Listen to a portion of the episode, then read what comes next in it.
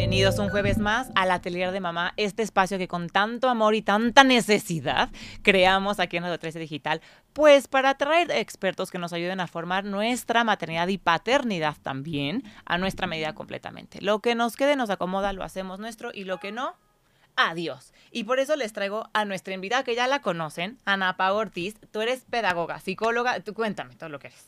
Yo estudié pedagogía, Ajá. tengo una maestría en psicopedagogía, Psicopedagogía. Y me he especializado en disciplina positiva. Estoy certificada para la familia en disciplina positiva y Me entonces los últimos años me he dedicado a esta parte de acompañar a padres en asesoría, en talleres, cursos y demás, eh, en este rubro específico de la disciplina. ¿Dónde te pueden encontrar? Dinos ahorita y al final también, tus redes sociales. En Instagram, en anacrianza-pap. eh, Mi página de internet es anacrianzapap.com.mx. Ok. eh, y pues por ahí realmente es donde subo mi mayor parte de contenido. Y ya de ahí promuevo también los talleres y cursos que doy. Perfecto, y lo haces de una manera súper dinámica y como muy entendible para los que no estamos metidos en ese mundo o luego con términos como tan de pedagogos, ¿no? Y así, como que muy, muy fácil a, pues, a utilizar en casa y esa parte es buenísima. Y hoy traemos un tema que va, pues que va muy ad hoc en, en- en esta época, época. navideña y que empiezan, pues, que si los regalos de la familia y viene Santa Claus y luego los reyes y luego, pues, mm, da mucho regalo. Este síndrome, el tema que vamos a platicar hoy, este, bueno, síndrome o este tema de eh, los niños hiperregalados. Mira, como tal en psicología, hasta ahorita no hay como un, un síndrome Ok. que se pueda diagnosticar y que digas, ah, tu hijo tiene este síndrome. Ok. No, pero sí ha habido como muchos estudios y Ok. se ha analizado, Ujú. y más en nuestra época que estamos como en el consumismo, por decirlo así, eh, estas cualidades o estas características que vamos encontrando en los niños que van determinando como rasgos de, Ujú. de la personalidad que repercuten en su edad adulta. Entonces, no hay como tal, te digo, este diagnóstico, Ajá. pero sí puedes ir identificando y de hecho el objetivo de este programa es el que los papás puedan identificar un poco el, híjole, me voy a salir de este caminito y mejor me regreso para acá, porque pues hay efectos, o sea, ahora sí que todo lo que hacemos nosotros en la crianza con nuestros hijos repercute en su personalidad, en la toma de decisiones, en las habilidades que desarrollen para un futuro, etcétera. Eso es lo que lo hace tan complicado. Y a mí lo que me da tanto nervio, o sea, de decir, "Ah, le estoy diciendo esto, ya la regué, ¿cómo va a ser de grande? O sea, como que sí ciertas Sin cositas, duda, sí tenemos que criar con esta conciencia. Y yo creo Sí. que ese es el primer paso para poder hacer un cambio y poder eh, aspirar a una crianza como más consciente.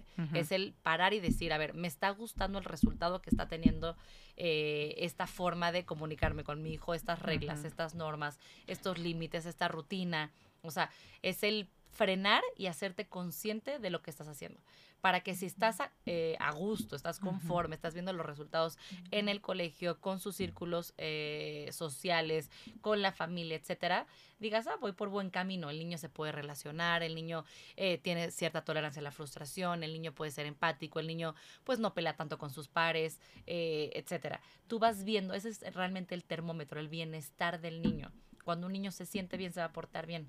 Cuando un niño no se siente bien o algo está pasando dentro de él, se porta mal. Y entonces son tan inteligentes los niños, sobre todo en la, en la primera infancia, que de alguna u otra forma te comunican su, su bienestar o su malestar.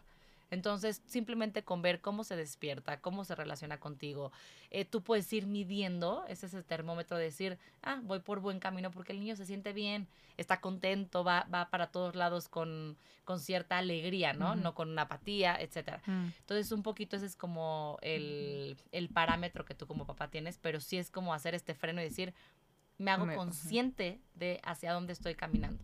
Y un poco en estas épocas o en los cumpleaños, porque pues no nada más es Ah, Navidad, ¿no? sí. Pero es en los cumpleaños o en los festejos, etcétera, hacer esta pausa y decir, a ver, ¿para qué estoy regalando? ¿Para qué- o sea, con qué intención estoy para cubrir un vacío de lo que yo no tuve se lo voy a dar Mm. o para este eh, para hacer feliz a mi hijo.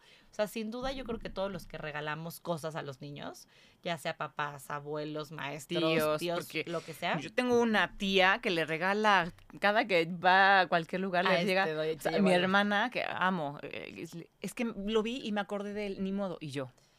Fernanda, pero son detallitos que, que, ¿Y pues, que le son viene? prácticos a vivir. y aparte viene desde el amor. Del O sea, amor, sin sí, duda sí, los sí. regalos este, vienen y son un lenguaje del amor. O sea, es una forma en la que tú puedes demostrar esta atención, este pensé en ti, en este eh, vi esto para ti Ajá, específico. siento que lo necesitas o te o va a ayudar para. X cosa. ¿no? Entonces, sin duda, no, no hay que satanizar los No, regalos porque no es el, no es el caso, pero simplemente hay que ver el, el para qué lo estoy haciendo. el ¿no? fondo El, de este fondo de, esa intención. O porque todo el mundo lo tiene, entonces, ¿cómo mi Mm. hijo va a ser el único que no va a tener este, Mm. este uniforme? O esta. Sí, sí, esta sí, este balón o, balón o esto, la casita, juegos. sí. O es que todo mundo, mamá, le pidió a Santa Claus esto. Entonces tú también rogando a la Santa Claus para que también se lo traiga. O decir, pues no pasa nada si no le trae esto, ¿no? Ujú. O sea, como que un poquito el, el ir midiendo la realidad de tu hijo, el contexto de tu hijo. Si tu hijo no tiene tíos, sus abuelos viven fuera, Mm. etcétera, pues igual y lo único que va a recibir va a ser lo tuyo. Entonces, claro que igual le vas a echar más ganitas. Pero si ves una familia donde tienes cinco hermanos, donde está papá, mamá, eh, incluso hasta separados y hasta entre ellos hay competencia. No, me explico, o sea, es ver la realidad de cada uno de tus, de tus hijos, bueno, de tu familia, y de ahí partir y decir, ¿qué quiero con esto, no? O sea, Ujú. que, que no se convierta estas fechas que son increíbles, que son cumpleaños, Mm. que es Navidad, que son festejos, no se conviertan en, sin querer, estar desarrollando una baja tolerancia a la frustración en los niños. A ver, a ver. hacer- Ahí te me estás metiendo ya algo importantísimo. Esto sería ya como lo que dices de las características del niño hiperregalado. La baja tolerancia A la a la frustración, frustración. esta Ok. falta de empatía, este, Ok. esta desgana de quererse enfocar en alcanzar ciertas metas. Si yo obtengo todo fácil, todo lo que pido me lo dan, eh, pues hay cierta satisfacción en mi persona. Entonces, cuando llega un reto ante mí, suelo dejarlo fácil. O sea, entonces, si en le- y, esto, se- y esto se ve reflejado en todos los ámbitos. No crees que nada más en quiero comprarme un juguete y no, pues, no, no ahorro porque me lo van a regalar. No, no, no, esto también se ve, por ejemplo, en el ámbito académico, se ve un poco el niño que le cuesta trabajo aprender cierto tema, le están enseñando las tablas de multiplicar y el niño no lo logró, o sea, en su examencito que le hacen diario de las tablas, saca bajas calificaciones, todo, el niño ve que no es bueno, entonces que como no se me da la memoria o como no Tiro la toalla. tiro la toalla porque ya, ya soy malo, entonces ¿para qué? ¿Para o qué sea, le echo ganas? ¿para qué ¿no? le echo O sea, ganas? Y ni siquiera sé cómo echarle ganas. O sea, Mm. entonces el- eso es peor, o sea, sin querer al niño le estás quitando como esta esta mm, ambición. Se ambición, puede decir, de, de manera sí. salud, o sea, no Sí, sí, de una ambición como de este querer. deseo de sentir, o sea, siempre cuando tú recibes algo, hay cierta satisfacción. O sea, hay una descarga en tu cerebro de dopaminas como de Sí, sí, me gusta. O sea, y eso pasa en En niños todo y en y en adultos, y en todos. claro, ¿A ¿a quién quién no no? nos gusta recibir Claro. cosas? Pero hay un efecto psicológico, o sea, en psicología hay un término que se le llama esta parte de la saciación que hay ante un haz algo que te apetece. O sea, ¿qué pasa? Tú me dices que tu comida favorita es la Nutella. Entonces yo te, yo te dejo comer y desayunar y cenar Nutella todos los días, todos los días. ¿Qué va a pasar después de que tú ya llevas un mes desayunando, comiendo y cenando Nutella? Ya no te va a dar emoción desayunar Ya la no Nutella. A lo mejor ya hasta ni te gusta. Exactamente, ya no hay esta saciedad de, eh, de algo que antes te apetecía. Entonces, cuando tú haces exactamente lo mismo, hablando en este tema de regalos con los niños, tú les das, les das, les das, les das, llega un punto donde esta descarga de dopamina, donde esta felicidad eh, momentánea, instantánea que les daba a los niños de recibir un regalo, ya no les da, ya no les llena. Entonces, sin querer les robas esa satisfacción que al final es padre y, Por que supuesto. y que quieres mantener tú a lo largo de toda su vida. Como que te vuelves inmun- inmune, digamos, Tal a, cual, a esta porque ya emoción de recibiste recibir. tanto estímulo de, de esa Es parte Uno más. que ya no hay esta saciedad. Entonces, cada vez vas necesitando más. Necesitas igual, lo- volviendo al, al ejemplo de la Nutella, pues ya no te llena la Nutella, entonces ¿qué vas a querer? Vas a buscar otro dulce, porque va a ser, va a ser. Nutella más, más el, otra el cosa, pan más- más, el este, entonces. Entonces, cada vez vas, entonces lo mismo pasa con los regalos. O sea, igual el niño, que te voy a poner aquí un ejemplo que me encanta y que siempre lo veo y lo puedo, y compruebo mi teoría, que es con las piñatas. Yo me acuerdo perfecto cuando eh, la primer piñata de, de mi hija, que ahorita tiene seis años, pues no sé, habrá tenido un año y medio, lo que quieras, cuando ya era consciente y podía caminar y ir a la piñata.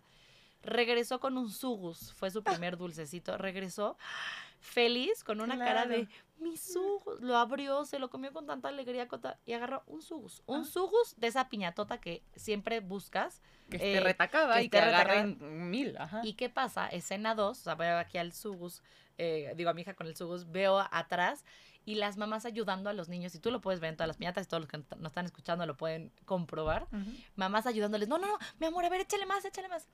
¿Cuál es la necesidad del niño en ese momento? Es algo que llamó su, su atención, que le resultó atractivo el color, el, la, imagen, porque ni siquiera sabe cómo sabía. Exacto. Este, y entonces, muchas veces el adulto es el que intenta eh, impedir como esta saciedad. O sea, ella en ese momento fue un subus. Y ya igual en su segunda piñata fueron dos dulces, igual. Y yo desde ese momento, la regla que tengo con mis hijos, que me ha funcionado hablando de esto de los dulces, es siempre que hay piñatas te puedes comer dos dulces. O sea, puedes agarrar los que quieras, pero te vas a poder comer únicamente dos. Y los demás se van a una canasta y los vas a ir pudiendo comer a lo largo de todo el año. Y que incluso después la, la, piñata de su cumpleaños se rellena con muchos de esos dulces. Oye, qué linda que tú se los guardas en canasta. La regla de mi casa es, te puedes, agarras dulces, te puedes comer un dulce y los demás los vamos a ir a regalar. Ah, ok. Y entonces, claro, mi hijo pide dulce en la casa y yo, no hay. Sí, mamá, de la fiesta de mi primo Iker. Y yo, acuérdate que lo regalamos. No hay dulces. Te comiste tu. Entonces el pobre espera las fiestas para comerse. Claro, pero volvemos a lo mismo. ¿Qué pasa? Tu hijo está esperando porque esa saciedad eh, está siendo respetada dices, claro, le, le, llama la atención el dulce, le gusta el sabor del dulce, pero ¿qué pasaría si ese niño, y más ahorita, por ejemplo, en este, en este mes, está yendo todos los días a posadas, a fiestas, al no sé qué, a la kermés, a la pastorela, a la, y todos los días se, atasca de dulces? ¿Qué va a pasar? Aparte de que se va a enfermar. Sí, no, no, o sea, que físicamente, físicamente le va a hacer daño. Lo mismo sucede aquí con esto. O sea, físicamente la conexión neuronal que tu hijo está teniendo por recibir tanto se va viendo modificada. Entonces, esta descarga de neurotransmisores, que en este caso es la dopamina, esa satisfacción de, de estoy recibiendo cosas, se va apagando. Entonces, cada vez necesita más. Necesita más. ¿Por qué? Porque pues ya no lo está cumpliendo lo que le está dando el ambiente. Entonces, desde ahí empieza a partir, o sea, aquí es como muy biológico, entonces eh, es esta parte de, de, cuidar, cuidar también porque dices, a ver, este hijo tiene cinco años y yo quiero que llegue a los 60 años y se siga sorprendiendo y, se, y le siga satisfaciendo lo que puede ser capaz de alcanzar, lo que su esfuerzo incluso lo hizo alcanzar. Que te sabe mucho más. Si yo ya sé que Santa Claus a mí me va a traer siempre lo más grande, lo que nunca me da nadie, este, pues entonces, ¿cuándo voy a querer ahorrar? ¿O cuándo voy a querer hacer algo más o esforzarme por alcanzarlo? Si sé que siempre va a haber esa persona o ese ser mágico que va a llegar a darme lo que, pues lo que tanto deseo. Es que me estás dando mucha información que necesito apuntar, no, que me, están surgiendo muchos comentarios, o sea, dudas. Ajá, preguntas y tal. Aquí, por ejemplo, dabas un... Eh, les das todo a los niños y luego por eso, y a mí me ha tocado escuchar y, ver eh, niños que a lo mejor a los 5 años o así piden unos regalos que, que, ni yo a los 30. O sea, que digo, ¿cómo? O sea, ya quieren un, el último teléfono de la última generación y cosas que digo, neta te hace falta a tan chiquita edad, ¿por qué ya quieres eso? Pero cuando, cuando volteas es porque tienen, lo que dices, cubierto todos los regalitos, todas las cositas que querían se las dieron muy temprano o muy fácil. Entonces ya, claro, a los 5, seis, pon tú no 5, pero a lo mejor a los 7 años ya quieren el iPhone 15. Claro. ¿Qué dices? Pero tampoco va de acuerdo a, ¿no? O sea, podemos regresarnos un paso atrás. Y ahí nos podríamos ir a también analizar el contexto de ese niño o esa niña que está pidiendo eso. Cuando un niño pide, al final, un niño pide lo que al final ve lo que ve, vio en el, en el pasillo del súper, lo que vio en el anuncio de televisión, lo que ve que su hermano mayor está utilizando, lo que sus amigos en la escuela. Lo, ¿Me explico? O sea, entonces también ahí es, si mi hija de seis años me está pidiendo eh, los audífonos, el iPad, ¿por, qué quiere, ¿por qué quiere todo eso? Al final, los niños, su mayor, em, su mayor necesidad es cubrir un sentido de pertenencia y de importancia en la vida. O sea, y eso es hasta qué edad se acaba ese necesidad, ese necesidad de pertenecer o de cubrir esa Pues mientras el cerebro no termine de madurar, que es hasta los 25 años, o sea, un poco el esta parte de pertenezco a algo. Ya cuando una persona es adulta, si no pertenezco yo, yo soy capaz de decir, pues no pertenezco a este grupo social porque no me gusta y me voy a otro. me creo uno y que me creo uno, exacto, porque aquí no me encanta la bici, entonces yo no quiero pertenecer con puras personas que son ciclistas, ¿no? O sea, tú eres capaz de irte y, o incluso formar tu propio grupo. Antes, y sobre todo hablando de esta primera infancia, eh, los niños necesitan saber que pertenecen, que son. Entonces, si viven en un mundo eh, rodeado, no sé, de adultos o de papás que se la viven en su celular, ¿tú qué crees que ese niño va a querer tener Claro. en esa- esta Navidad? Un celular como su mamá y su papá, porque al final es lo que le están modelando y lo que le están haciendo. Si yo veo que mi hermana mayor de, no sé, de 12 años está metida en TikTok todos los días, pues claro que va a querer un celular para poder hacer videos de. TikTok como lo está haciendo mi hermana. Entonces también ahí es, bueno, ver el Sí, sí, trasfondo sí, de el- eso que el están pidiendo. pide, claro. Es que mi hijo, ¿sabes? Que me pide puras pistolas siempre, siempre. siempre. Ok, pues que está viendo tus pisto eh, eh, tu hijo que está deseando todo eso, ¿no? ¿Qué juego estás jugando en el Nintendo? o, o que estás el- viendo tú en la tele mientras piensas que él está jugando al lado de ti, pero ser. los niños están en todo. Entonces el punto es ver qué está rodeando para también qué tipo de regalos, ¿no? Para Eso que haga esa elección. es elección. O, eh, también influye mucho ahí los papás, lo que motivan, lo que hacen. Por Entonces, supuesto. desde ahí podemos empezar como el, eh, el tema. Pero también la otra es el, el tipo de juguetes que tú le quieras dar. Viene esta conciencia. A ver, ¿cuántos años tiene mi hijo? ¿Cuál Mm. es su necesidad? ¿Cuál es real? O sea, ahorita mi hija de dos meses, ¿no? O sea, ¿qué, qué demonio le va a regalar? Nada, o sea, Un cosas que beso y un abrazo. Sí, claro, o sea, pero igual de cara a los hermanos, Claro, Santa Claus habrá para algo, ¿no? O sea, pero algo que sea significativo y tan tan. Pero no es el, pues como están los hermanos, pues que le traigan lo mismo. No, Eh, sí, sí, porque sí, no no. lo necesita. Y al final Ok. aquí yo sigo decidiendo por ella. Ya más grandes, cuatro, cinco, seis años, pues claro que ya empiezan a ver, empiezan a compararse, empiezan a platicar y su mundo Ujú. se abre ¿eh? cuando entran Ujú. a la escuela, ¿no? ¿Y qué tan positivo sería como moldear esta decisión? Te lo pregunto porque yo le pregunto a mi hijo de dos años, tres meses, cuatro meses. Hace dos meses le preguntaba, ¿qué le vas a pedir a Santa Claus? Y él te decía, una aspiradora. Ojo, ya me estoy ventaneando. ¿Qué hace mamá todo el día? Aspira todo el día, mamá. Entonces él, mi hijo quiere una aspiradora. Y luego dijo que no, que mejor una escoba. Entonces yo le decía, ¿no quieres algo más padre? No sé. Ahí, Una bici. ahí entra la mano, ahí está la mamá es que, que está una escoba dulces. también sentí como... ¿Sí le trae la escoba a Santa Claus? Por supuesto. Bueno, pues ok. Te voy a hacer. Justamente ahí es donde está entrando la mamá a agarrar más dulces. No, mi amor, un sugo es súper poquito. Agarra Sí, más. no quiero ¿Por? ser esa mamá. Ok, O él sea, quiere una escoba. Justo una, una de mis mejores amigos me acuerdo que su primer Navidad su hijo le pidió una papaya. Porque le encantaba la papaya y quería una papaya. ¿Y qué crees que le trajo Santa Claus? Le trajo una papaya. Claro, porque el niño quería eso. ¿Por ¡Qué, qué, joya queremos? de niño que quiere una papaya! Y venía envuelta y todo. Yo Creo que fue los Claro. Reyes. Y los Reyes se la envolvieron padrísimo y tal. ¿Por qué? ¿Por qué no? O sea, ¿por qué nosotros meter? Ya va a llegar el día donde te va a pedir el Hot Wheels Ultra Plus la- Wow tal y tú ya verás si se lo traes o no. Ok, Pero a lo que voy es, ok.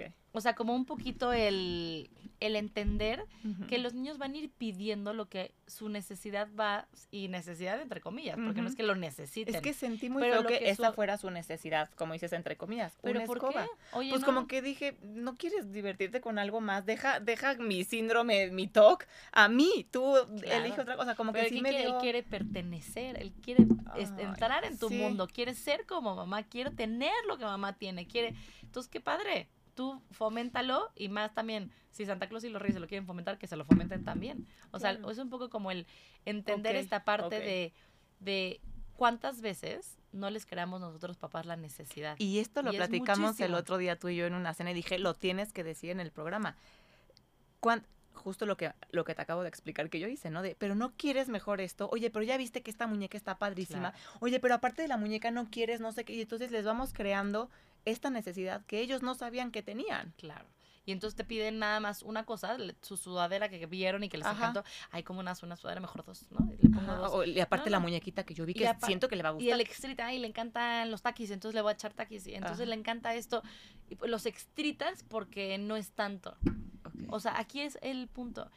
Lo que le crea esa satisfacción al niño es el recibir algo, no el recibir no si cuántas recibe cosas. ocho o uno. Exactamente. O sea, un niño en un internado que llegan y le dan un regalo, puede incluso tener más satisfacción que el niño que, que recibe, recibe, 15 sí. regalos. Sí. Porque la felicidad no va a radicar en el objeto material. Y eso yo creo que la sociedad también... Y, y- Hijo, repite muy- eso que acabas de decir Está porque muy choteado porque también dices, ay, está muy, muy, este... muy rosa, muy en un cursi". mundo ideal. Exacto. Claro que no, con un, con un lápiz va a ser feliz. No, no, no. Pero lo que da la felicidad no es el objeto material. Es todo lo que conlleva eso. Es con qué intención se dio, con qué disposición. Si los papás solemos dar regalos a veces también eh, bien- que vienen desde la culpa, ¿no? O sea, como no paso Ah. mucho tiempo contigo, entonces te como no cubro estoy, este te tiempo. cubro y entonces yo te doy, entonces te lleno, entonces a mí mi papá me dio. Pero en realidad eso lo va a llenar en el momento, o sea, porque claro que llena. O sea, es como el castigo, hablando de disciplina, es como el castigo en el momento. Tú le dices, si tú no bajas estos pies de aquí de la mesa, te voy a dar un cinturonazo. El niño los va a bajar, o sea, va a funcionar tu herramienta. A corto plazo. A corto plazo, exactamente. A largo plazo, ¿qué va a ser? Una desconexión, una enseñanza de violencia que al final el niño no, o sea, está registrando.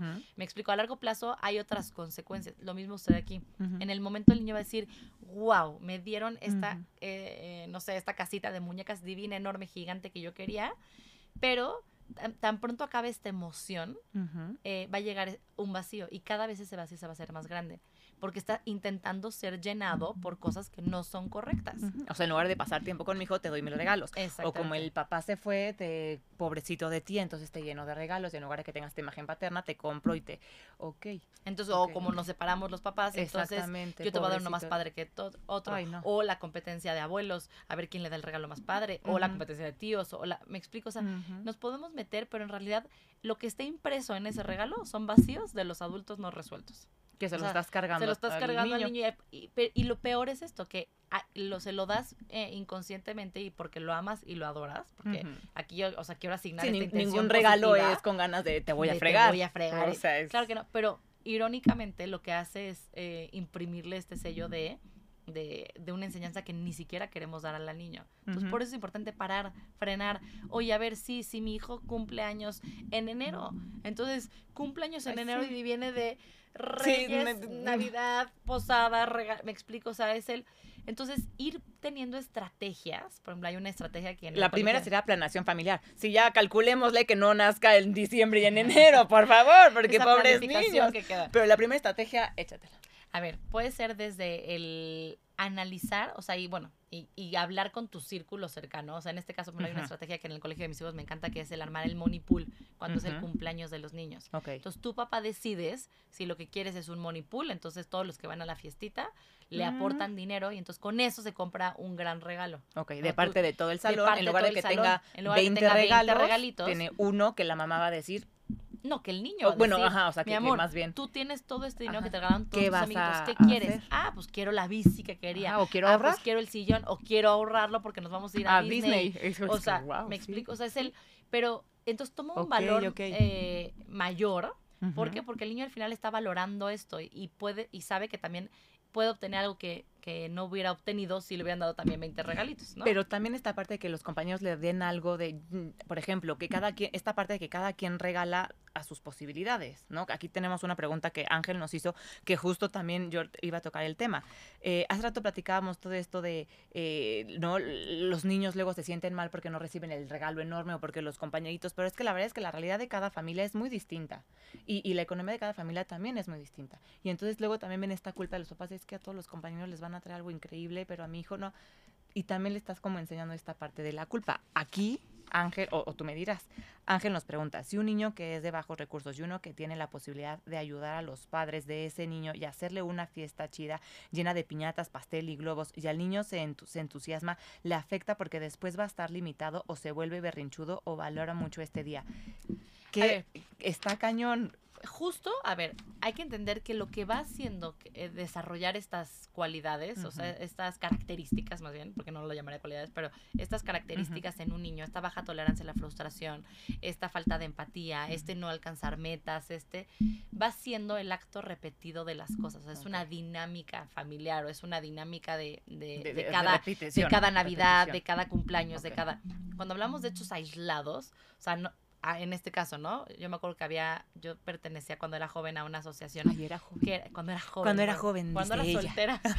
este, que era de eh, cuéntame tu sueño. Y le cumplíamos los sueños a los niños de enfermedades terminales. Y entonces era desde el llévame al estadio porque quiero conocer a tal futbolista o, o, o, quiero ser artista y quiero conocer a esta artista. Y ese día justamente con, eh, conseguíamos cosas eh, para adornar todo ese día, ¿no?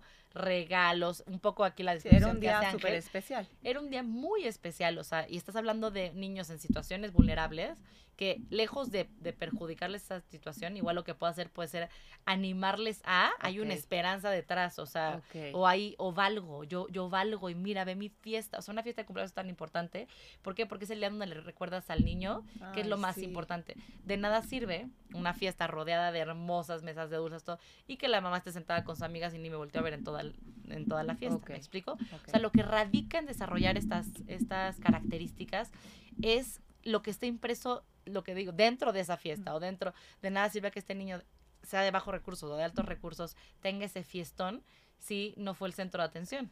Ajá. O sea, o- bueno, y centro de atención me refiero, él le di esta atención Ajá. real. Sí, el de su jugué cumpleaños con sí es él, el centro de listo. atención, ¿no? Claro. O sea, la mamá está con él, los niños le cantan las O no. mañanitas, o que será lo más positivo. Claro. ¿no? Lo- lo- Ent- o está con ahí, pero igual los niños de salón ni siquiera lo pelan. Entonces, en lugar de ser el día más feliz, es el día espantoso, ¿por qué no? O el día que no llegaron a la fiesta los amiguitos. Ay, o, no. o sea, ¿me Ah, explico? sí, o sea, aquí- puede ser como... Aquí Ángel Justo dice, le afecta porque después va a estar como limitado, va a decir, ay, mi fiesta de antes y ahorita ya no, o se va a volver berrinchudo o que valore más ese día. A mí me encantaría pensar que lo van a valorar muchísimo Es la forma en la que tú adulto le imprimes las cosas. y que a lo mejor va a decir, a lo mejor ya hasta Ángel le vas a echar como esta semillita de quiero más y a lo mejor lo vas a volver a alguien que luche más por sus sueños en, ¿no? en la vida Claro, y que si es de escasos recursos a lo mejor diga no o sea los escasos recursos aquí se acaban y yo voy a echarme para adelante no y que Hay lo que motives. entender que el pensamiento de un niño, volvemos a los niños no entienden de, de matices, ¿no? Todo es blanco, negro, o sea, su, su pensamiento es muy, eh, pues sí, muy concreto. simple no Entonces, o lo que necesitamos fácil. hacer nosotros es abrirles ese panorama. ¿Cómo se abre ese panorama? A través de las preguntas, a través de la reflexión, a través del acompañar, a través... Entonces, por ejemplo, con este niño, ya le hiciste la fiesta, ya todo, y de repente empieza a decir, ah, es que nunca más voy a volver a tener una fiesta. Entonces, ahí es donde entra el Mm. adulto a ayudar a, a moldear ese cerebrito, esos pensamientos que está teniendo el niño. Oye, yo sé, entonces, ahí validas, ¿no? Yo sé, yo sé que te encantaría tener cada año esta fiesta Ujú. ahí guías o haces reflexión. Oye, ¿tú crees que esta fiesta eh, eh, valió la pena? Porque a ver quién, quién aportó a esta fiesta. Oye, qué padre el agradecimiento. Entonces ahí le imprimes y le enseñas lo que es agradecer. Ajá. Oye, vamos a agradecerle a todas las personas que dieron dinero para tu fiesta, tus cartitas para darles a las personas. Entonces, vas utilizando esa situación, ese reto que te estás presentando en ese momento, para enseñarle otras habilidades. El agradecer, el compartir, el, eh, el visualizar, que igual y fue una vez en su vida, por la realidad en la que vive, y se vale pero eso no lo hace malo. O sea, no te hace mejor o peor. O sea, lo que simplemente disfrutas es ese día. disfruta, disfrutaste ese día y qué, qué increíble. Igual no vas a tener, no. Y, pero es un poco así es la vida también. O sea, hay que ense- irles enseñando a través de estas, de estas circunstancias de, mi amor, a veces te va a llegar el regalo que tanto deseabas y a veces no. Y ahí viene esa tolerancia a la frustración a desarrollar en el niño, pero también esa tolerancia a la frustración en desarrollar en el adulto que lo acompaña. A Uh. veces el papá es el que no es capaz de esa frustración de que mi hijo no lo tenga o de no dárselo. de no poderle dar Más bien es la frustración de que digo, no, no, no, si no se lo compro me va a hacer un berrinche. Si no- ¿Me explico? Ajá. Es la frustración del niño, pero también tu papá adulto tienes que aprender a manejar esta frustración de decir, ahí se viene el berrinche y ahí viene el Pues. este, pues ni modo, lo Nos tiramos acompaño los y lo piso. valido. Yo sé, mi amor, yo sé que quieres este juguete, yo lo sé porque está increíble, a mí también me hubiera encantado. Donde viene la empatía, donde viene el, el- yo también pasé por lo mismo, pero ¿qué crees? Todo va a estar bien. Y cuando al niño se le olvide porque lo va a superar, cuando llega a la casa, cene lo que quieras, todo, va a llegar a esa casa, lo vas a dormir, le vas a decir, ¿te diste cuenta cómo superaste y cómo estás bien, aunque no te haya comprado el juguete en la tarde en el súper? Sí, ya ves, felicidades, porque tú lograste superar eso. Entonces el niño se va con este sentimiento de yo puedo, yo soy capaz eh, y soy feliz sin ese juguete. O sea, la Sí, felicidad eh, eh, no era el juguete no era el juguete.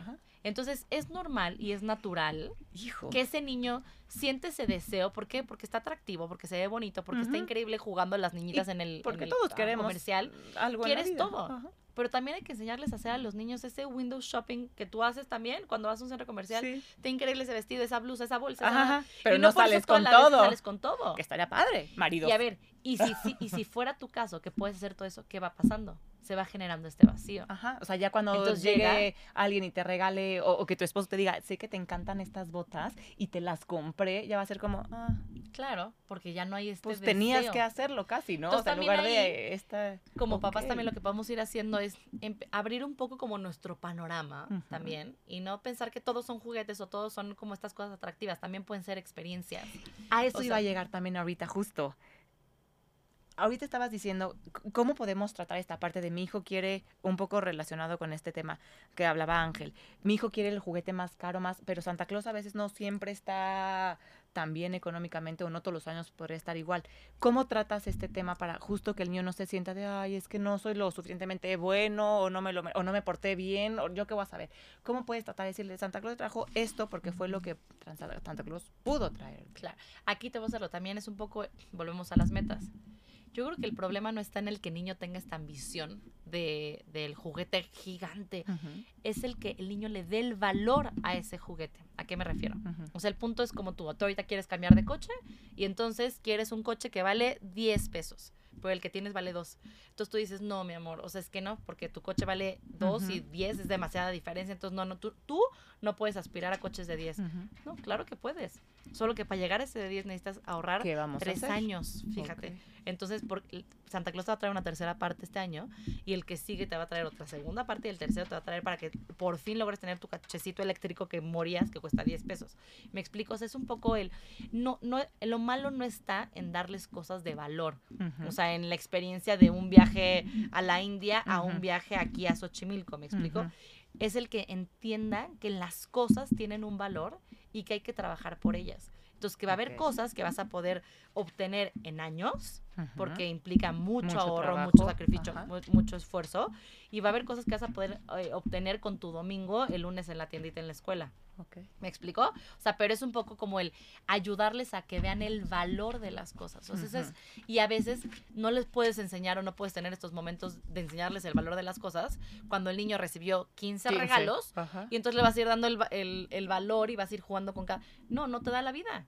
No te da la vida para jugar, o sea, pensando realista, o sea, siendo realista. Santa Claus les trajo tres regalos, los reyes les trajeron tres regalos, tu papá les diste un regalo, el, los no, dos ya. abuelos les dieron. Entonces vas sumando y te digo, el niño mínimo En recibe Navidad 10 recibe- regalos, sí, sí, 10 sí. regalos. 10 regalos estás hablando que cada regalo debería ser capaz de con el niño jugar, no sé, en la tarde con ellos, ¿no? Ajá. Estás hablando que necesitas eh, 10 días para jugar uno con cada uno. Y no están en, en tu casa y siendo la realidad. O sea, van a Ajá. la escuela, tienen clases extraescolares, tú trabajas, tú. Ajá. No te vas a sentar todas las tardes a jugar con un juguete diferente. No, porque aparte, lo padre también de los niños que agarran un juguete y es Y- su favorito. Y que le y encuentren diferentes cosas al mismo juguete. Y entonces ahí también nos estamos perdiendo de el desarrollo de la creatividad, que los niños se Ujú. aburran. O sea, ¿cuándo es Ay. cuando empiezan estas conexiones neuronales y los niños se pueden hacer más inteligentes? O sea, desarrollar esta parte cognitiva. Cuando el niño ya se encuentra con un tope y dice, ¿qué hago? ¿Qué, ¿Y ahora qué? Como nosotros si cuando íbamos nunca- a comer, ¿no? O a las cenas, que era aburrirte. Ahora es, no, pon el, llévale el iPad y pon el Y este. entonces con los primos, ¿qué hacías? Te ponías a ponías a, jugar que y era el juego de los investigadores y era el juego de no sé qué, y a escondidillas de las atrapadas. Y, Y si estabas solo, hacías cosas. monitos con la servilleta. No sé. y te sea, ponías así y te las ingeniabas para qué? Para poder hacer... Divertirte. eh, divertirte. ¿Eh? Porque es la naturaleza, o sea, el niño se quiere divertir. Y sin duda los juguetes le permiten divertirse, eso es un hecho. O sea. Para eso están Para hechos. eso están. O sea, y ahora sí que están atractivas. Pero, pero el punto es eso, el decir, ya es demasiado. Entonces, mucho, si no se hace el money pool del salón, pues entonces lo que sí se va a hacer es, te voy dando un juguete cada día. ¿No? O sea, bueno, cada día o cada, O cada semana. semana. Entonces nos da para todo el año Está padrísimo. tengas y estrenes un juguete. Pero ahí también viene esta parte de la responsabilidad, ¿no? O sea, esta responsabilidad social de, ok, Sí, pues sí, tú ya tienes tantos, tantos, vamos ahora a yo qué doy. Entonces, a lo que voy es, estás formando a tu hijo para que se vuelva un mejor ser humano y al final salga del mismo, también eh, se vuelva más inteligente, si lo quieres ver así, en esta parte de cuando el aburrimiento y demás, pero es, es, o sea, estos juguetes me sirven como medio para que el niño desarrolle, o sea, esos juguetes están a mi servicio, no mi hijo al, Al servicio servicio de todo lo que le ofrece este consumismo. Ok. O sea, es no pongas a tu hijo en un pedestal de que crea que esa felicidad, que esa saciación, que esta, esa saciedad, esta necesidad viene de afuera.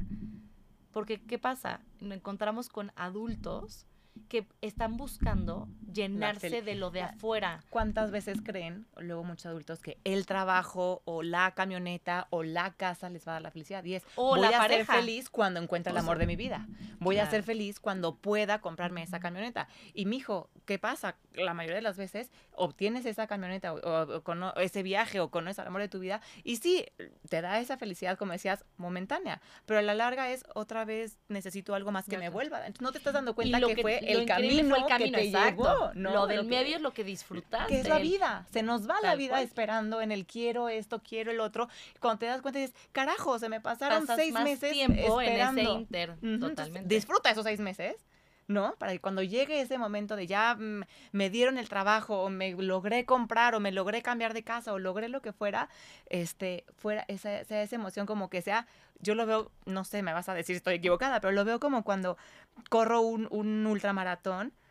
La medalla me la gané mientras estuve entrenando. Ese día nada más voy a recibir mi medalla y a decir, soy una chingona, ¿no? O sea, Tal pero cual, el el sentirme inter. chingona, me sentí chingona durante todos los entrenamientos, porque fui a correr 30 kilómetros un día y al día siguiente fui a correr 20 y luego fui a hacer pesas. O sea, esa felicidad y esa satisfacción de saber lo que estaba haciendo, pues fue un entrenamiento y fue un camino largo. El día de la carrera, pues ya nomás fue como corroborar, ¿no? El decir, Tal cual. órale, sí. Y lo mismo sucede, o sea, si tú todo el tiempo el mensaje para tus hijos, ay, no, pues esto, no, mi amor, eso pídeselo a Santa. Ay, no, porque esto es muy caro, esto no te lo va a comprar. A ver, Tampoco. no, o sea, el punto es, ah, ¿quieres? ¿Quieres comprarte tu iPad? Ajá. Está bien, o sea, al final te la vas a comprar, pero mira, vamos a ver cuánto cuesta el iPad, vamos a ver cuántos domingos tendrías que ahorrar, vamos a ver qué, qué juguetes tienes que vender para... O sea, yo creo que está, es más redituable el que el niño sienta esta satisfacción de yo me compré o yo lo logré. A Yo lo hice quiero, A quiero. que levanté la mano y entonces mi tía me lo regaló porque, ay, quería el iPad, entonces la tía buena onda o porque su madrina se la regaló. ¿Me explico? Ujú. Y volvemos a lo mismo, no es el quitarle el mérito a la madrina que le Ajá, regala que- que eso, también de pronto porque también lo hace desde el amor, Sí. desde el...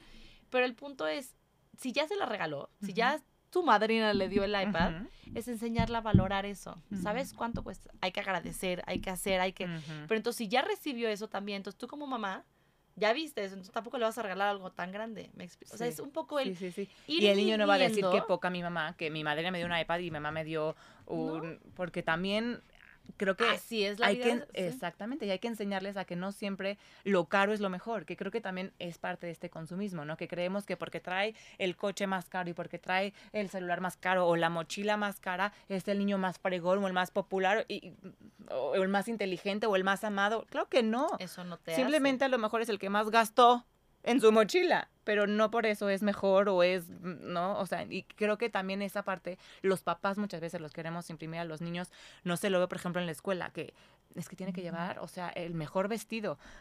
Puta, pues mi hijo está yendo ahorita fatal al kinder vestido porque todos los días me regresa con un color nuevo en la ropa que lleva, que no se quita. Entonces, hace. pues, ¿qué crees? Vas a tener la ropa que vas a utilizar y que vas a... Y a lo mejor no vas a ser el más elegante o el que va a ir de marca.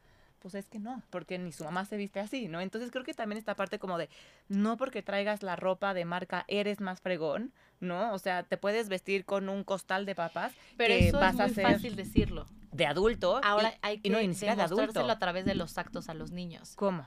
Justamente con eso. O sea, cu- cuando ellos viven esta, esta, esta pérdida, o sea, recordemos que el cerebro madura cuando tiene pérdidas. Cuando tú le dices al niño no por el momento, eh, cuando hay límites, cuando hay reglas, cuando hay Ok. estructura, cuando hay un orden, digamos, en su cabecita, es cuando el cerebro se topa con pared y dice, Ujú. ay, entonces, ¿por dónde? Evolución. Entonces, y entonces hay evolución, exacto, Ok. madura. O sea, es este Ok. proceso natural del cerebro en donde va, va creciendo, va teniendo literal más conexiones neuronales que le permiten razonar. Entonces, cuando una persona razona, pues puede actuar desde un punto más, eh, pues, superior. Entonces, esta, esta superioridad que le da, que es lo que nos diferencia de los animales, es el tomo mejores decisiones, soluciono, eh, utilizo las cosas a mi favor para poder eh, relacionarme con el medio que, que- que me rodea. Entonces, un poquito es el, el saber que cada, cada oportunidad, y en este caso los regalos, son la, el medio para poder ayudarles a desarrollar estas habilidades a los niños. De me topo con, entonces disfruto lo que tengo. Entonces, ese toparme con, con pared y de no obtener lo que quería, me, me hizo valorar y disfrutar el juguetito que ya tengo en mi casa. Mm. Entonces, o me hizo conectar más bien con las personas y no tanto con los juguetes. Que no se convirtiera esa Navidad en a ver qué recibo y a ver a qué hora me lo dan. ¿no? Es más bien qué Sí, juego sí, vamos a que hacer la Navidad, todos. que la Navidad justo sea el intercambio, ¿no? De, de ya nos toca Claro. los regalos. Y claro que es la ilusión, ¿no? Sí, yo me acuerdo que niño era- también era que decían "Wow, los regalos después de dar". cenar. Yo decía, No, voy a estar dormida, abuela. O sea, Pero cenemos a las cuatro porque yo ya quiero mis regalos. pero es vamos a abrirlos porque quiero jugar contigo, Sí. ¿no? O sea, porque Sí, quiero abrirlos con los primos o quiero y jugar con mi mamá y porque. Entonces, como promover mucho esto, o sea, es el para qué lo estoy haciendo y buscar estos regalos también con sentido y con y de unión. calidad, que sea, oye, pues de comprarle el rompecabezas a comprarle el juguetito, pues mejor el rompecabezas, porque a fuerza Porque lo lo hacemos juntos. todos. O el juego de memoria a esto, o el libro para que se lo lea yo y sea nuestro momento de conexión en las noches, ese libro que tanto le gusta. Me acuerdo que el año pasado mi cuñado le regaló a, a mis hijos un libro increíble que era Busca, buscando a la foto de mi hijo, o sea, de la niña. Ay, wow. Mm, Sí, lo mandó a hacer no sé dónde, pero era el buscando así a Wally, pero era buscando a Pau y buscando a Gallito. Y entonces es un libro que se, o sea, utilizamos, obviamente. Claro. No sé, te diré una vez al mes, pero que se abre ay, sí, y hasta dedicatoria al principio.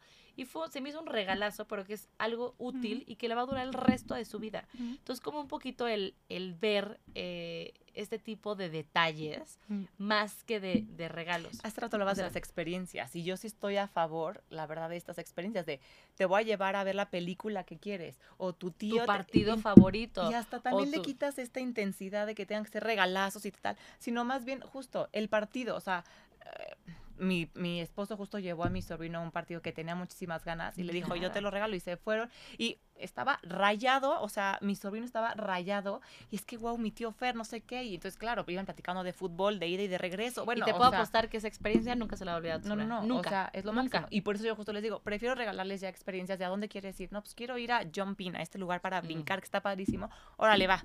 Entonces vamos, y ¿no? que no necesariamente eso, eso es más fácil. Al contrario. A veces la logística.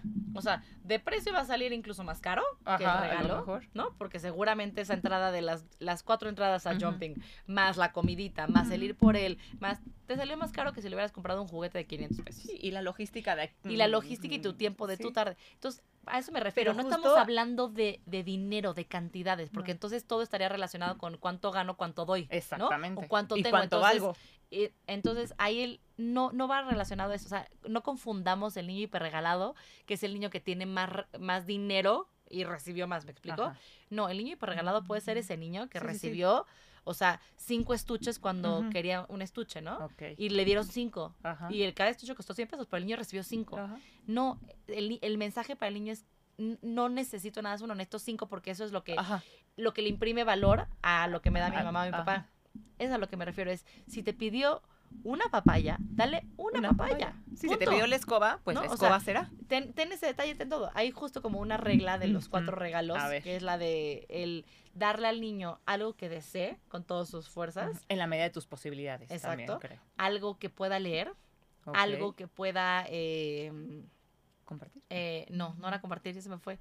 Era algo, algo grande, algo que pueda leer, algo que necesite. Ajá. O sea, porque también ahí es un poco Llámese de- mochila, calcet, el típico de mm, te trajeron calzones. Exactamente. Y ahí un poco que yo en eso no estoy de acuerdo. O sea, un A poco el, ahí tú modificas y tú estás hablando, digamos, o influenciando con los abuelos, con los tíos. Mira, tú dale lo que necesita, mira, tú dale lo que tanto desea, tú dale.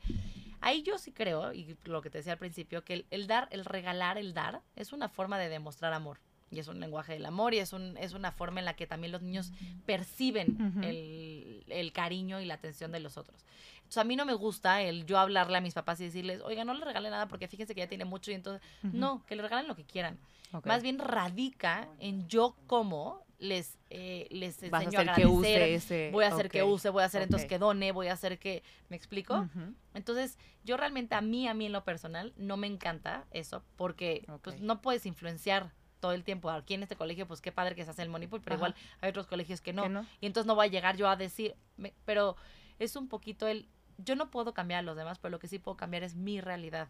Yo sí puedo cambiar y en mi caso mis hijos son mi responsabilidad. Entonces las reglas en la casa pues las ponemos mi esposo y yo. Entonces un poco es en dentro de nuestra familia hacemos eso. Yo no puedo impedir que tus abuelos igual te regalen 100 juguetes, pero lo que sí puedo promover es que los 100 juguetes que te regalaron la Navidad anterior salen Se y los regalamos y vamos a un orfanato. O sea, Exactamente. entonces me explico, es un poco el, estás, un- eh, la responsabilidad de los padres no es tanto impedir, negar o no. es- sacar es lo mejor de todo eso que le está mejor. llegando al niño. O sea, lo que Exactamente. Y lo que sí depende de ti, es decir, si vivo en esta realidad o si tengo esto, yo siempre le voy a dar algo que necesite. O sea, esa chamarra que necesita ahora para la escuela, pues va a ser su regalo de Navidad. Me explico, no Sí, necesita sí. otra cosa. Y puede que el niño en el momento no lo va a valorar igual que si hubiera recibido esa casita o eso. Pero a la larga, acuérdense que estamos educando a largo plazo, no estamos educando para hoy, para que el niño te agradezca y te voltee a ver y decir, ay, gracias Mi papá por es el esto". mejor. Ajá. No, estamos educando para que cuando él sea adulto y voltee atrás, diga, ah, me enseñaron estos valores, ah, tengo estas cualidades, ah, desarrollé estas virtudes o desarrollé estas características y habilidades gracias a cómo me educaron mis papás. Lo que dicen, las herramientas para la vida, ¿no? Porque Y luego, luego de ese. adulto te topas con, ¿no?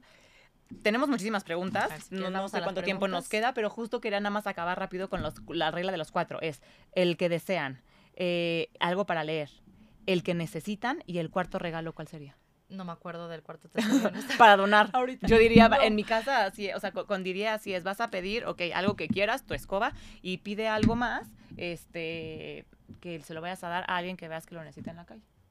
Eso podría ser como una opción, o sea, pero No. ahí es, es la realidad de tu casa. No quiere decir que esté perfecta y entonces No, todos no, los no. niños tienen que... No, es un... ¿Yo qué hago para sacarla? Ahora sí que el máximo provecho de su capacidad como ser humano. O sea, el, en este caso es salir del mismo, en otro caso es el, pues esa tolerancia que hoy, que te va a dar herramientas, te va a dar medios para decir, dejo algo también para después. O sea, también es, si pidió cinco cosas, tráele cuatro. ¿no? Y ahí poco a poco Y vas las cinco ya va a decir, para mi decir, cumpleaños no, vendrá. O sea, que siempre deja algo para, para, El para el después. el quiero. O sea, para que no, no, no acabemos con esta necesidad de, de satisfacer todo lo que Ajá. desean. A ver, Vanessa por acá nos pregunta una duda. ¿Qué se hace con los niños que se enojan porque su tía le da un regalo que no le gustó o está repetido y lo avienta?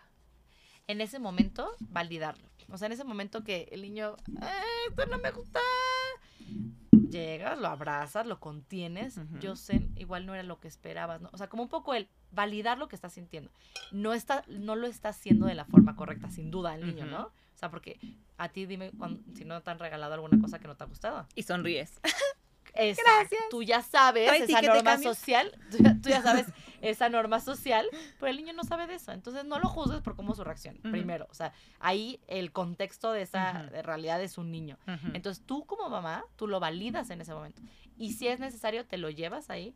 Es decir, ya para no validarlo enfrente de todos y, y casi casi decir, pues sí, sí está bien feo, mi amor. Sí, ¿no? sí, O sea, a mí tampoco me sí, hubiera gustado. También lo hubiera roto, mi amor. entiendo que no te guste y se vale que los juguetes no te gusten. Oye, pero viste la... Ya, un poco que se calme.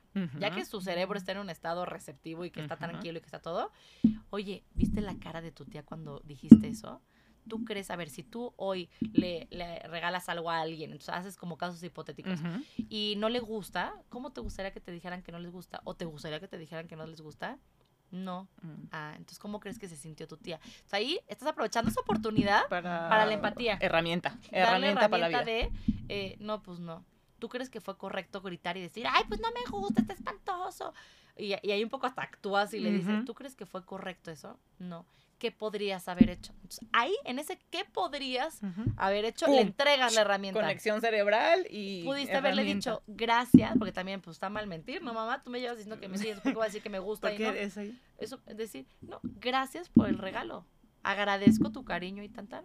Mi amor, se agradece. O sea, sea lo que sea, lo hicieron desde una intención buena. Ujú. Te agradeces. Ya después vemos qué hacemos con ese regalo. Gracias a tu tía, pues vas a tener algo que regalarle a alguien, ¿verdad? Exactamente. O, Vamos a tener el a ver, operazo. ni siquiera lo has visto bien. A lo mejor si Ni te siquiera lo gusta. has visto bien y te puede, oye, igual hasta ticket de regalo tiene y lo podemos ir a cambiar. pero la forma en la que le digas, tía, está padre este cochito, pero yo lo quería azul. O ya lo ¿Crees tengo. lo o ya lo tengo, o ya-. Vamos a, a negociar, vamos a hablarlo. Entonces igual hasta te puede ayudar tu tía a irlo a cambiar. Entonces van juntos el tío y, el- Y ya el sobrino y van y es la experiencia y lo volteas, le das la vuelta. Es convertir ese reto, que eso es como un principio básico de disciplina positiva, convertir el reto en una oportunidad para enseñar una habilidad. Y es con esta formulita. Tú querías eh, otro regalo, por eso le escupiste a la tía, por eso le gritaste a la tía. la próxima vez puedes hacer esto. Y ahí es donde tú entregas la, la habilidad. Muchas veces cuando nosotros corregimos a los niños, los corregimos sin entregarles la habilidad nueva. Estuvo muy mal, qué grosero. Todavía que Gracias, te ma, un eso regalo. estuvo mal, pero ¿y cuál Ajá, es la manera ajá. correcta? Exacto. Ok. ¿En qué momento le enseñas y le modelas eso? Va. Acá Pablo nos pregunta, si yo viví carencias de niño y ya de grande me compro en exceso lo que no tuve y le doy a mis hijos todo lo que me piden, lo que puedo tener por mis traumas, Pues soluciona tus traumas. ¿dónde Así te busco? Dice. Justamente es eso, tal cual. Muchas veces imprimimos nosotros en el... Y a ver, y también hay una parte normal, ¿no? Sabes la casita y dices, yo siempre quise esa casita del árbol, entonces yo la quiero comprar. El punto no está en que lo tenga tu hijo o no. El punto es si está valorando eso que está teniendo. ¿Me explico? O sea, Ajá. si tú no tuviste la oportunidad de hacer un viaje de chiquita y hoy se lo puedes dar tú a tu hijo, no se trata de, eh, de, de no dárselo. De no dárselo porque yo no lo Porque tuve y ahora tú la sufres. Exacto. No, no, no. Es dárselo, pero que valore, que, valore. se involucre, que le cueste. O sea, aquí el punto es que el niño sepa que dentro de él tiene una habilidad a desarrollar, que es el que él, él puede alcanzar cualquier cosa que se proponga. Eso es el punto. Y eso es lo que nosotros queremos que nuestros hijos adultos lo hagan. Que sepan que si quieren tener ese juguete, esa casa, ese coche, esa Ese pareja, trabajo ese ese- trabajo, ese cuerpo, esa salud, ese lo que quieras, son capaces de alcanzarlo, pero que las cosas se alcanzan con constancia, que ese maratón que van a correr y que quieren correr eh, increíble en Berlín Sí, porque les lo va a vieron, llevar un les entrenamiento. va a costar un año de no desvelarse, de comer bien, de tener un entrenamiento, ¿me explico? Ese es el mensaje que queremos darle a nuestros hijos y los regalos son una oportunidad para hacerlo. Eh, las cosas valen, pero no me estoy refiriendo a valen económicamente, porque tú podrás decir, pero si le compré mil pesos y le compré 50 juguetes y al otro le compré nada más un solo juguete. No, no, no, el punto es que entienda que las cosas tienen un valor, no, no nada más económico. Económico. Tienen un valor que van a requerir tu tiempo, que van a requerir tu atención. Y eso es lo que importa y eso es lo que yo no- adulto no te quiero robar. No te quiero robar tu capacidad de imaginación al darte todo lo que tienes que hacer. No te quiero robar tu capacidad para, eh, para imaginarte cosas y entonces no te pongo a jugar todo el tiempo videojuegos en la tarde. ¿Me explico? O sea, es el, no te robo esa capacidad que existe dentro de ti y que tú puedes desarrollar a partir de lo que yo te dé o no te dé. Ay, Dios mío. Aquí ande, rapidísimo, Mike. No, no, no, Eric, ya te vi que llegaste. No me cortes, no me cortes. Tenemos dos preguntas. Andrea nos pregunta, tengo una duda. ¿Los niños no saben de clases sociales o ni se dan cuenta de si son pobres o no porque son felices en el, en el parque? Pero cuando juega el hijo de la muchacha con el dueño de la casa, no se fijan en las marcas, etcétera. Pero si el niño se, se, aso- se asombra, se asombra de todo lo que tiene el otro niño y cómo vive y cómo trabaja y tal, y otra, si su mamá también les prohíbe juntarse con los niños de escasos recursos, ¿qué le generas al niño? Ah, sea, aquí quien nos habla, se- como que había dos Son muchas preguntas. cosas. Son Ajá. muchas preguntas en una. Mm. A ver, aquí sin duda, toda esta parte social es aprendida. O sea, los niños nacen ahora, Sin saber, sin como nada. bien dice Andrea, no sabe. Y aquí es un poco también el darles y enseñarles a los niños que nos vamos sin nada. Así como llegamos, nos vamos. Y esto es un poco, un, puede ser un tema a, a abrirse de, sí, durante esta vida terrenal o durante este paso, pues vas teniendo cosas que van haciendo tu vida más cómoda o no cómoda. A mí me gusta hablar de, de este término como de comodidad o no comodidad con los niños, un poco de no de tiene o no tiene. Sí, claro, o sea, en el caso del coche, pero porque me acuerdo cuando una vez mi, mi hija me dice, pero ¿por qué la persona que nos ayuda no se ve en su coche, no tienes que comprar un coche? Tú le pagas dinero, entonces podría comprar un coche. Ujú. Sí, mi amor, pero un coche vale tanto. O sea, tú le vas enseñando el valor de las cosas. Ujú. Y no quiere decir que las personas que no lo tengan no Sean menos sean o menos no, o no trabajen o les falte trabajar, porque incluso va a ser algo, hasta trabajan más. Pero ahí es un poco ampliar y decir, hay oportunidades que nosotros ni siquiera decidimos o no, Ujú. como puede ser prepararte, estudiar, hacer, y entonces para eso se requiere también esfuerzo. Entonces, sabes que igual lo que podemos hacer es con la gente que nos rodea, ayudarla para que pueda estudiar algo y entonces lo que le paguen en su trabajo puede hacer esto, ¿me explico? O sea, es un poquito como ampliarles ese mundo. Sí, aprovechar eso para decirle no todos los niños tienen las mismas oportunidades. Y agradece en la situación en la que tú naciste. Tal cual. Eh, a mí me pasó hace poquito, y cuento rápido este ejemplo de, de una casita que teníamos en, en, en mi casa y entonces ya era momento de donarla. Y entonces se la donamos a una pareja que conocemos y que pues, trabajan sus papás. Y entonces cuando mi hija se entera y dice, pero ¿por qué a ellos, mamá? ¿Pero por qué no se los damos mejor a las niñas del internado?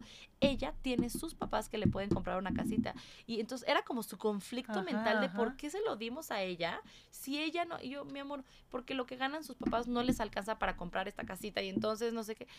Eso al final su cabecita todavía no lo entiende y tampoco es necesario ahondar, Que ahondar demasiado, o sea, como que, pero simplemente es decir, eh, esto que tú estás haciendo es un acto bueno, ella lo recibe con la misma alegría que lo recibiría otra persona. Entonces, como un poquito el, ¿no? O sea, el, el abrirles el mundo, pero sin duda vivimos en un mundo así. Y muy disparejo, en Y muy disparejo. Y se tiene que hablar de eso, pero yo creo que el, el- el punto central aquí es esto, el llegamos sin nada y nos vamos sin nada. Entonces, eso no te hace valer más o valer menos, porque incluso ahí es donde ves como jam- No, lo que decían, cuántos ser- niños en el parque y con los niños, ¿no? De África que están felices eh, jugando con una bobada y dices, ¿por qué Tal cual. carajos nuestros niños que pareciera que tienen muchas más comodidades comerciales porque valor. están frustrados y no Y disfrutando? aquí regresamos oh, al tema de los regalos. valoraron Valoras más, cosita, porque sí. como no lo obtuvieron tan fácil, valoras más. Entonces, ¿qué queremos desarrollar en nuestros hijos? Que se asombren, que lleguen a los 18 años y sigan asombrando por lo que sus papás son A capaces los de 8 y a los 60 y, y a, a los todos o- lados. mil años. Qué padre es esa capacidad de asombro que justo una vez lo platicamos en WOA. Esta, cómo cuando vas creciendo y de pronto ya nada te sorprende como cuando eras chiquito. Tal Y es padrísima esa. Se nos acaba el tiempo. ¿Puedo leer una pregunta más, jefe? Ya se nos acabó, súper acabó. Sí, rapidísimo. Eh, ¿Cómo trabajamos con los niños presumidos y envidiosos que le presumen a los otros niños todos sus regalos y que el chavo de 8 años, ¿a qué? Y como el chavo del 8 con Kiko. ¿Dónde te buscamos? Te voy a decir algo. Justamente ahí es ver qué hay detrás. Cuando un niño presume, es porque cree que eso es su valor. O sea, al final siempre nosotros volvemos, queremos pertenecer, queremos tener este sentido de, de- de impo- soy importante. Ujú. Entonces, si yo sé que soy importante por este vaso que traje, entonces yo te lo voy a enseñar y te lo voy a cacarear. Si yo soy importante por mis calificaciones, te voy a decir todo el tiempo yo soy Soy inteligente. la de soy- 10, soy la de 10. Entonces, un poco es ver de dónde viene esa carencia eh, y, pu- y muchas veces esa carencia está tapada de eh, la atención que recibes a través de esas cosas o el valor que Ajá. decides por todos los comentarios que le hacen. Ajá. Entonces, un poquito es el ayudarlos a, a que, vean el valor en otras sin el cosas. vaso eres. Entonces, el niño ahí sería como trabajar con ese niño, no sé, darle responsabilidades, el que vea que él puede alcanzar cosas, que pueda alcanzar metas, el, el ayudarle literal a hacer una- un niño de 8 años una lista cuáles son tus cualidades. Igual ese niño no va a ser capaz de, va a decir, tengo esto, Ajá. tengo, va a ser el Saco tengo. 10. Ajá. Entonces, no, eh, no, es un soy, no tengo, soy. ¿Quién eres? Entonces, el adulto, el rol del adulto es ayudarle a descubrirse. ¿Quién es? Tú eres un niño, mira, que, que tienes estas capacidades, que tienes estas habilidades, que tienes estos gustos, que tienes estas, estas destrezas motoras y emocionales. O sea, por ahí puede ir. Ay, Ana Paula, ¿dónde te encontramos? Porque se nos queda, se nos acaba el tiempo y se nos quedan muchas cosas que platicar. Pues ahí en mis redes sociales, que es la, en Instagram, anacrianza-pap, y también pues, a través de la página anacrianzapap.com. Eh, ahí brindo asesorías, doy talleres, demás, y pronto voy a tener en febrero un curso de disciplina positiva. Buenísimo. Este, entonces por ahí, por ahí nos vemos. Perfecto, pues muchísimas gracias a todos los que nos vieron, nos escucharon, compartan, por favor. Ya saben que esta- estos temas son los que tenemos que compartir. Les mando un beso muy grande. Gracias, Cabina, Raulito, Eric, Mike. Eh, gracias, ella es Ana Paula Ortiz. La pueden encontrar en Ana Crianza-Pap. Yo soy Amaya Aspiros y los veo el próximo jueves aquí en Radio 13 en la tele de mamá a la una. Les mando un beso.